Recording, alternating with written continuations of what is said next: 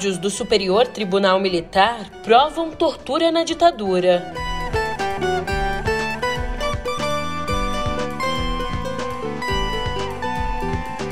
E o pastor, suspeito de distribuir verba do MEC, esteve 35 vezes no Planalto.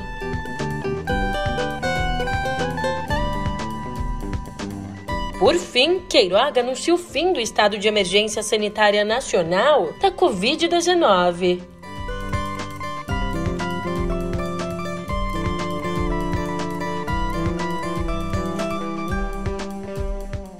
Um ótimo de uma ótima tarde, uma ótima noite para você. Eu sou a Julia Keck e vem cá, como é que você tá, hein? Mais uma semana começando e dessa vez começando com uma conversa pesada mas uma conversa que a gente precisa ter. Durante a ditadura, os ministros do Superior Tribunal Militar já tinham conhecimento da prática de tortura. E agora eu te explico isso no pé do ouvido.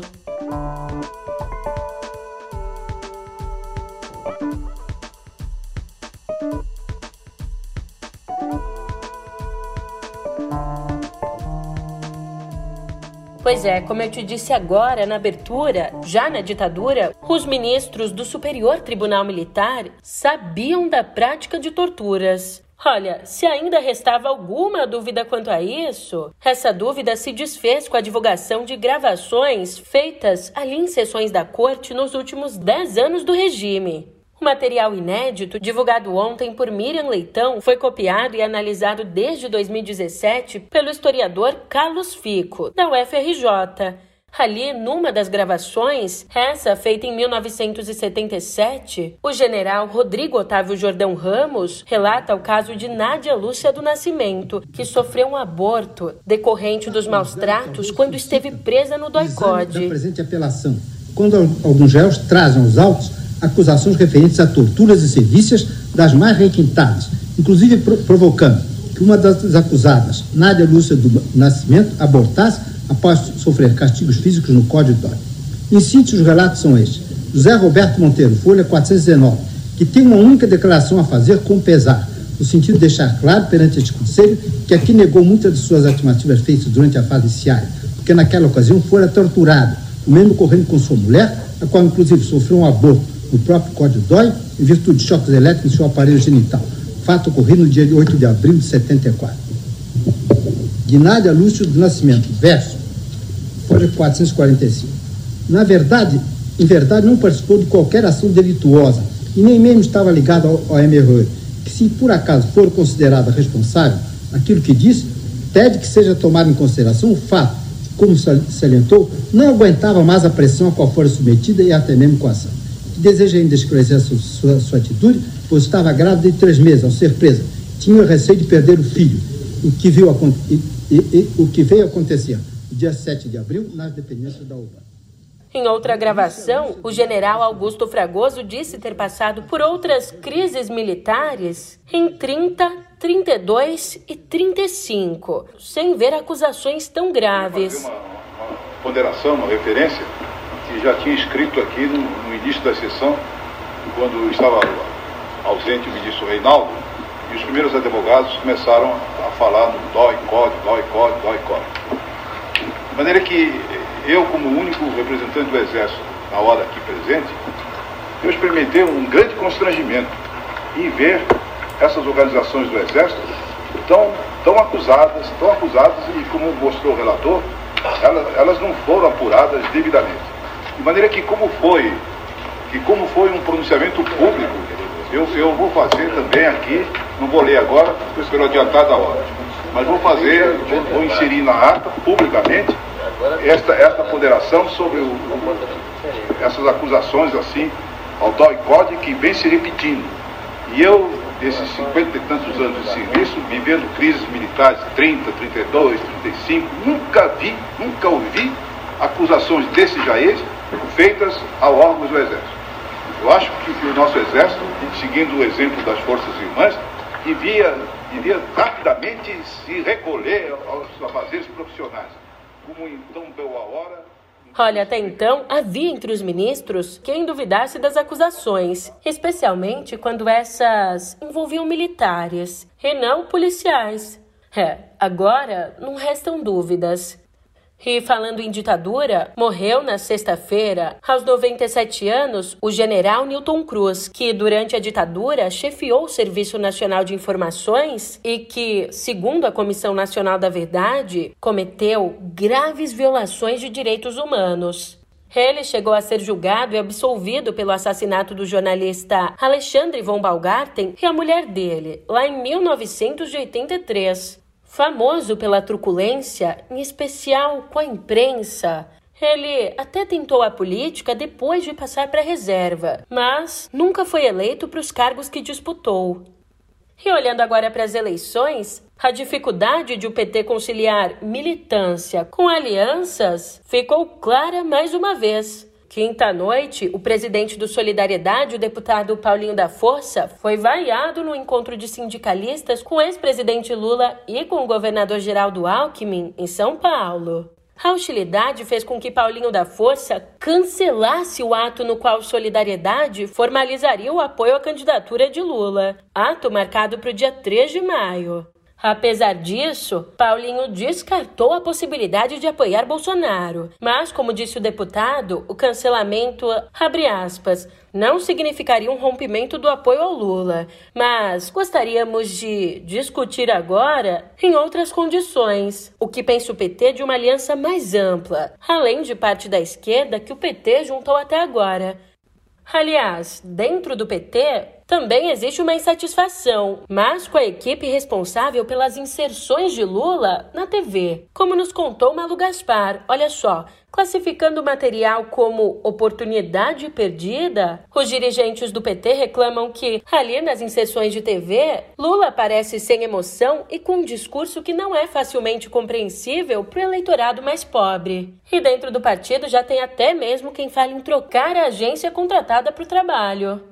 Enquanto isso, inconformado com a decisão do WhatsApp de, só depois das eleições, liberar aqui no Brasil uma ferramenta de disparo em massa de mensagens, o presidente Jair Bolsonaro mandou o ministro das Comunicações, o Fábio Faria, marcar uma reunião com representantes do WhatsApp. O adiamento da ferramenta Comunidades, que permite no WhatsApp a criação de grupos com milhares de participantes, bom, o adiamento do serviço foi o resultado de um acordo com o TSE para evitar a disseminação de notícias falsas durante a campanha eleitoral. Para Bolsonaro, esse pacto é inadmissível, inaceitável e não vai ser cumprido. Adianto para vocês o que eu tomei conhecimento nessa manhã simplesmente algo inaceitável, inadmissível e inconcebível. O WhatsApp passa a ter uma nova política para o mundo, mas uma especial, restritiva para o Brasil. Isso após um acordo com três ministros do Tribunal Superior Eleitoral. Cerceamento, censura, discriminação. Isso não existe. Ninguém tira o direito de vocês, nem por lei. Quem dirá que por um acordo sem comunicação?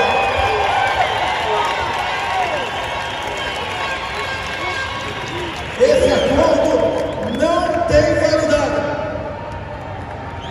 E nós sabemos como proceder. Vocês sabem como a nossa diariamente. E vocês sabem por quê. O nosso direito de ir e vir, a nossa liberdade de pensar e de se pensar, a nossa liberdade de culto, isso não tem preço. O Brasil é um país livre e eu farei continuar livre, custe o custar.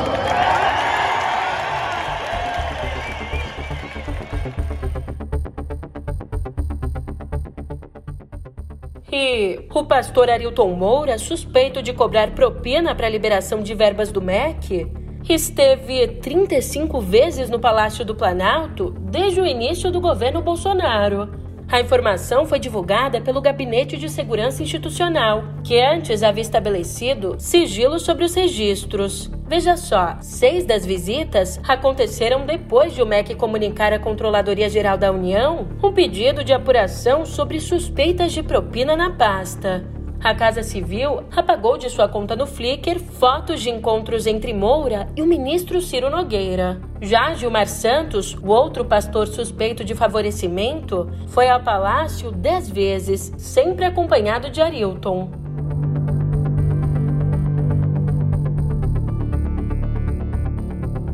Já lá fora, ontem, a Rússia ameaçou eliminar todas as forças ucranianas que ainda combatem ali na cidade portuária de Mariupol.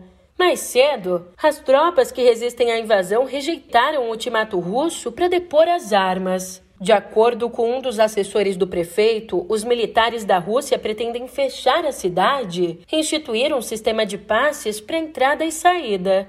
Situada entre as províncias rebeldes do Donbass e a península da Crimeia, anexada pela Rússia em 2014, a cidade de Mariupol é crucial para a estratégia de Moscou. E no fim de semana, a Marinha Russa confirmou o afundamento do cruzador Moskva, o mais importante navio de sua frota no Mar Negro. A Ucrânia afirma ter atingido a embarcação com um míssil, enquanto Moscou alega que o navio afundou devido a um incêndio a bordo, sem especificar as causas.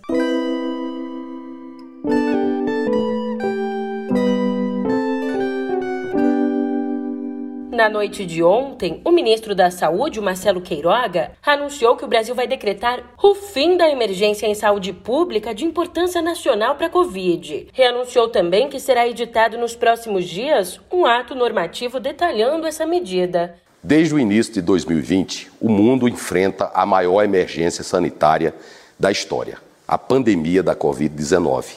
Graças à melhora do cenário epidemiológico, a ampla cobertura vacinal da população e a capacidade de assistência do SUS, temos hoje condições de anunciar o fim da emergência de saúde pública de importância nacional, a SPIN.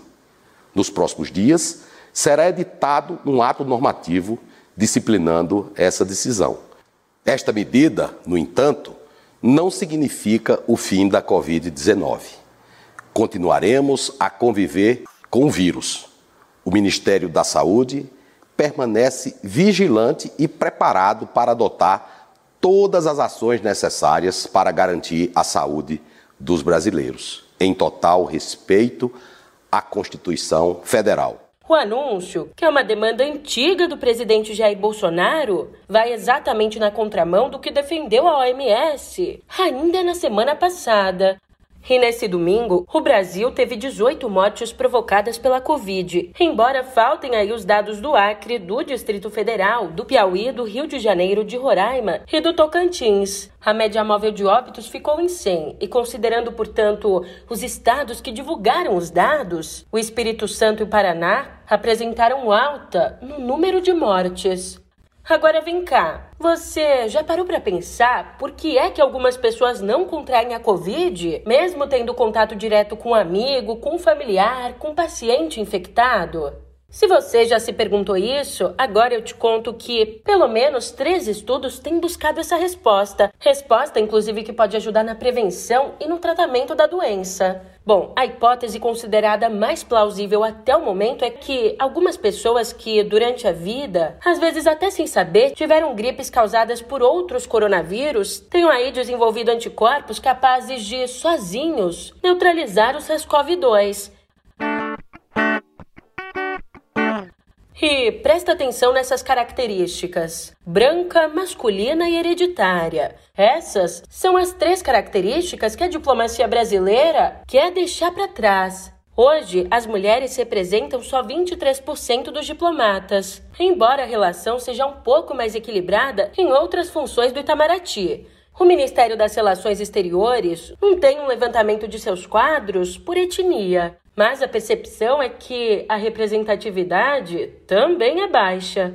Além disso, por mais que o ingresso seja por concurso, existe aí a tendência de que a carreira diplomática receba mais pessoas com parentes na área. Diante desse cenário, a Associação dos Diplomatas Brasileiros está preparando um relatório com todos esses dados e pretende usá-lo para fazer com que o perfil da carreira reflita melhor a diversidade brasileira. E mudando de assunto, o pequeno Pierre, que nasceu no último sábado em Bragança Paulista, em São Paulo, vai ter uma peculiaridade na certidão de nascimento. Sabe o quê? A certidão vai carregar o nome de um pai e duas mães. Isso porque o Pierre é filho do trisal formado por Regiane Gabarra, Priscila Machado e Marcel Mira. Só que, como a Regiane gerou o bebê, a família decidiu recorrer à justiça para incluir também o nome de Priscila ali no documento. Lembrando que a lei já reconhece a responsabilidade socioafetiva, mas normalmente só permite a inclusão de mais um pai ou uma mãe em documentos de crianças acima de 6 anos. Esse caso específico tem jogado luz às problemáticas enfrentadas por várias famílias não convencionais, como os trisais. Nos últimos anos tem aumentado muito a quantidade dessas famílias, mas elas estão esbarrando na falta de legislação sobre o tema.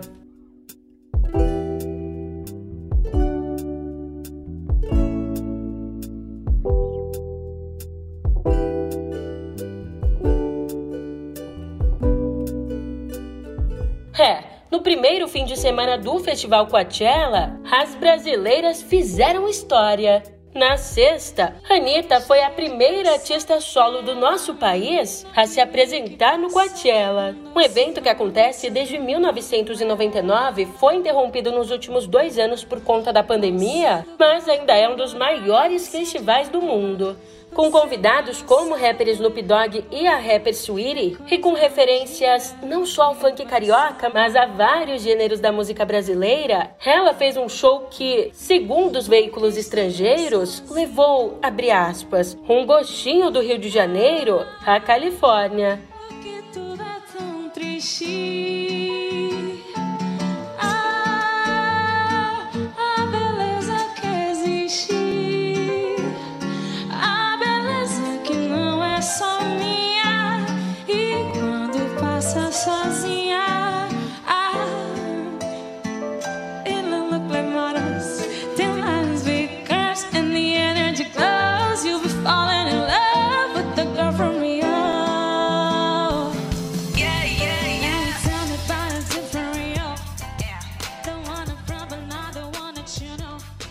Já no sábado, Pablo Vittar foi a primeira drag queen a se apresentar no Coachella em toda a história. Um fato que foi destacado, inclusive pela Billboard, a principal publicação sobre a indústria da música lá nos Estados Unidos.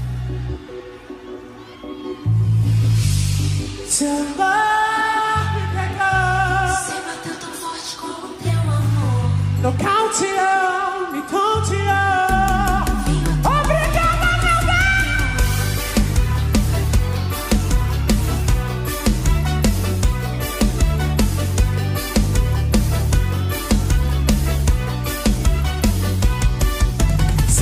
Fui guerreira, mas foi de primute. O coração. Mas beber a vida de solteira. Quero seja feliz estar contigo na minha cama. Me vejo no chuveiro, sexy no banheiro. Eu vou. Que grudo e pra ouvir. Escuta só essas frases. Abre aspas. Quanto mais um cineasta filmar, pior. Glauber filmou pouco, eu filmei pouco. Os bons filmam pouco. Os que filmam muito logo descobrem que não sabem filmar. Fecha aspas. Sabe quem é que disse isso? Foi o diretor Ivan Cardoso em entrevista à Folha. Olha, para te recordar, ele ignorou a tradição militar e política da família para, nos anos 70 e 80, se converter no principal fotógrafo da contracultura brasileira e também no diretor de filmes que ele mesmo chamava de terrir. Filmes como O Segredo da Múmia, de 1982. É o Egito sexo, como o cinema jamais mostrou.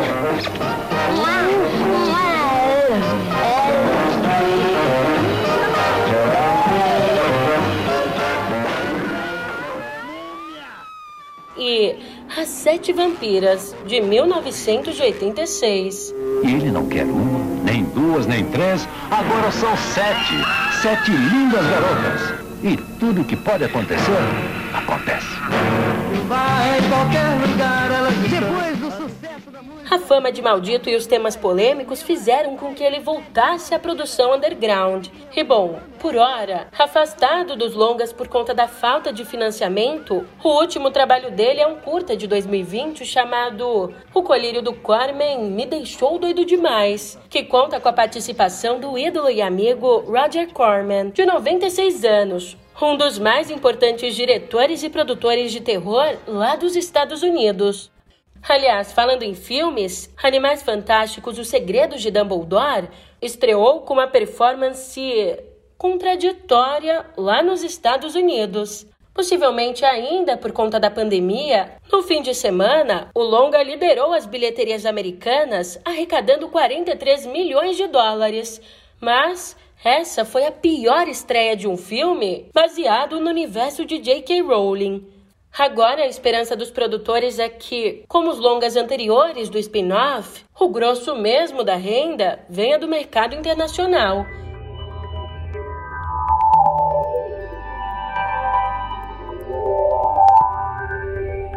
Aqui em Cotidiano Digital, eu te conto que, desde o início da invasão russa à Ucrânia, várias empresas têm ajudado o governo ucraniano durante a guerra, seja aí por meio de sanções à Rússia, seja a partir de doações ou até mesmo de tecnologia. Aliás, esse último caso é o caso da Clearview AI uma empresa de reconhecimento facial que, no mês passado, cedeu sua tecnologia ao governo ucraniano para ajudar nos esforços do conflito contra a Rússia. E desde então, a tecnologia vem sendo usada em mais de mil casos para identificar pessoas vivas ou mortas, com a ajuda da inteligência artificial. Esse sistema da Clearview é o mais famoso e mais polêmico do mundo. A empresa simplesmente coletou bilhões de fotos de mídias sociais para criar um enorme banco de dados e enfrentou vários processos legais na justiça. Gigantes de tecnologia como o Facebook, o YouTube, o Google e o Twitter já enviaram avisos à Clearview pedindo que a empresa pare de usar imagens das plataformas. E dessa aqui você já deve estar tá sabendo. O Elon Musk, o dono da Tesla e da SpaceX, propôs comprar o Twitter por 41 bilhões e 500 milhões de dólares. Ali em uma carta ao presidente do Twitter, Musk oferece 54 dólares e 20 cents por ação e diz que vai reconsiderar ser acionista na companhia caso a proposta seja negada. Agora, você sabe quais são as consequências desse movimento? Isso você descobre no novo episódio de Pedro e Cora, que já está no YouTube do Meio e também na sua plataforma de podcasts favorita. Ufa! Tá bom. Eu acho que já deu para começar a semana bem informado, né? Então, por hoje é só. Eu tô indo nessa, mas a gente se vê por aqui amanhã. Até lá!